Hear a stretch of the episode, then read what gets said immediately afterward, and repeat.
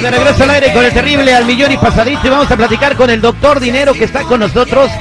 Eh, ayer se dio a conocer que oficialmente la economía de Estados Unidos entró en una recesión al contraerse eh, negativamente dos trimestres seguidos, ¿no? De que no creció el Producto Interno Bruto del país.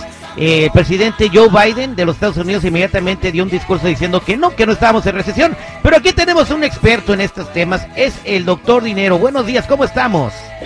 Muy buenos días, Terrible Millón y Pasaditos, y listo para hablar de ese tema tan fascinante que es el dinero, ¿verdad? Eh, eh, la recesión, ¿qué es la recesión?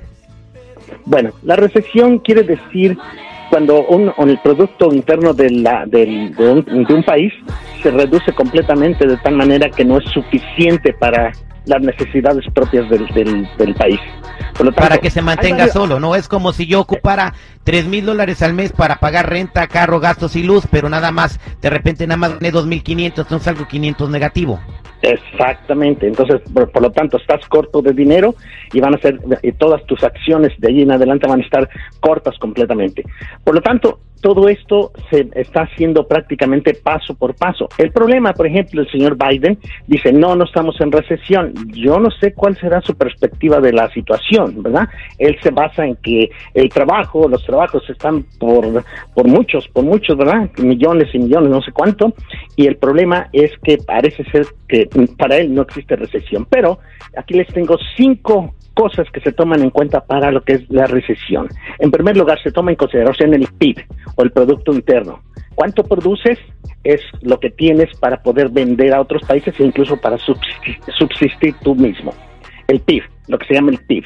El siguiente, los intereses que aplica el gobierno si los intereses suben, lógico que va a crear un, un, gran problema para los que piden prestado, para las corporaciones que piden dinero, y eso dificulta mucho que las corporaciones puedan seguir creciendo normalmente. El siguiente, eh, el siguiente punto es los empleos. ¿Qué porcentaje de tu población está, está teniendo empleos y, de, y, y cuánto están moviéndose esos empleos? Ahorita en este momento, según el señor Biden, hay mucho trabajo, por lo tanto, ese punto parece ser que lo está sacando a flote, ¿verdad? La, el siguiente punto va a venir siendo la inflación. Y no me digan, por favor, que la inflación no está presente y que la inflación es del 9.9%. Por favor, ya lo habíamos hablado la vez pasada. Simplemente tú vas al mercado, la leche que te costaba anteriormente 3.80, casi 4 dólares, ahorita está a 6, 7 dólares, come on. Es altísimo la, la, cantidad que están haciendo. Lo que antes te costaba, por ejemplo, este, un pollo. Un pollo te costaba a 50 centavos la libra.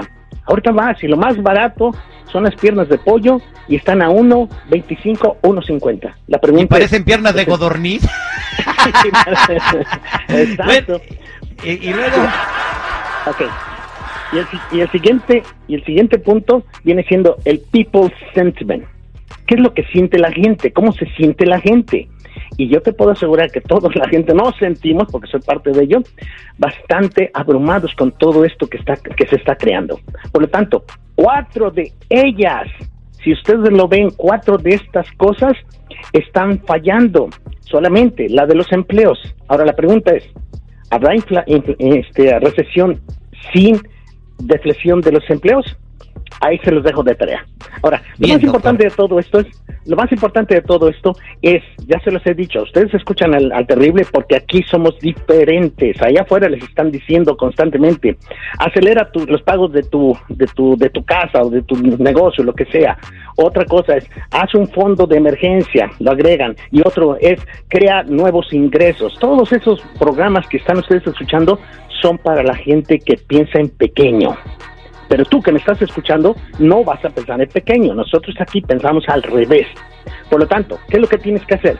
En primer lugar, deja de estar mirando el futuro que no tienes, que no hay, que no existe. Estamos en el now. No empieces a crear monstruos que no existen.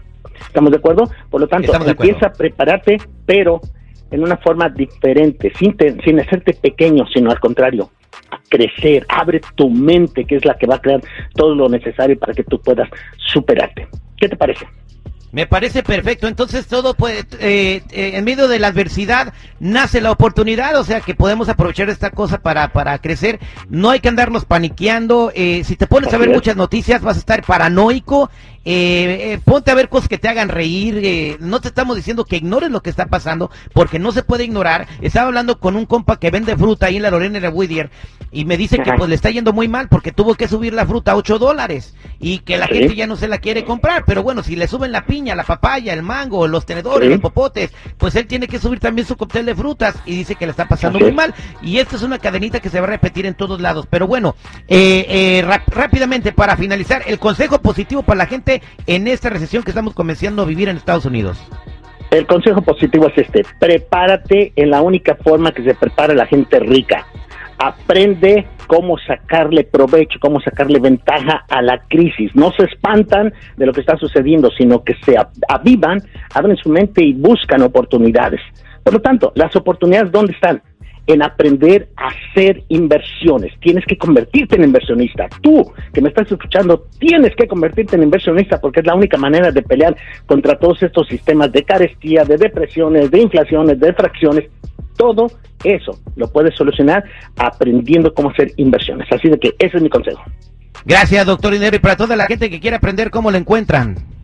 Me encuentran como doctor Rogelio Camacho en Facebook, doctor Rogelio Camacho en Facebook. Y si tú estás interesado para mañana, sábado, voy a dar un seminario de cómo invertir en la bolsa de valores. Y si estás listo, háblame al área 562-659-4844. Una vez más, área 562 659-4844 y nos vemos en el éxito. Ahora sí apárteme la de enfrente, doctor Dinero. Ahora sí voy. Ya está apartada. ¿Ya le apartó la de enfrente? Tú solito, el Karakiri. ya me voy. Eso terrible.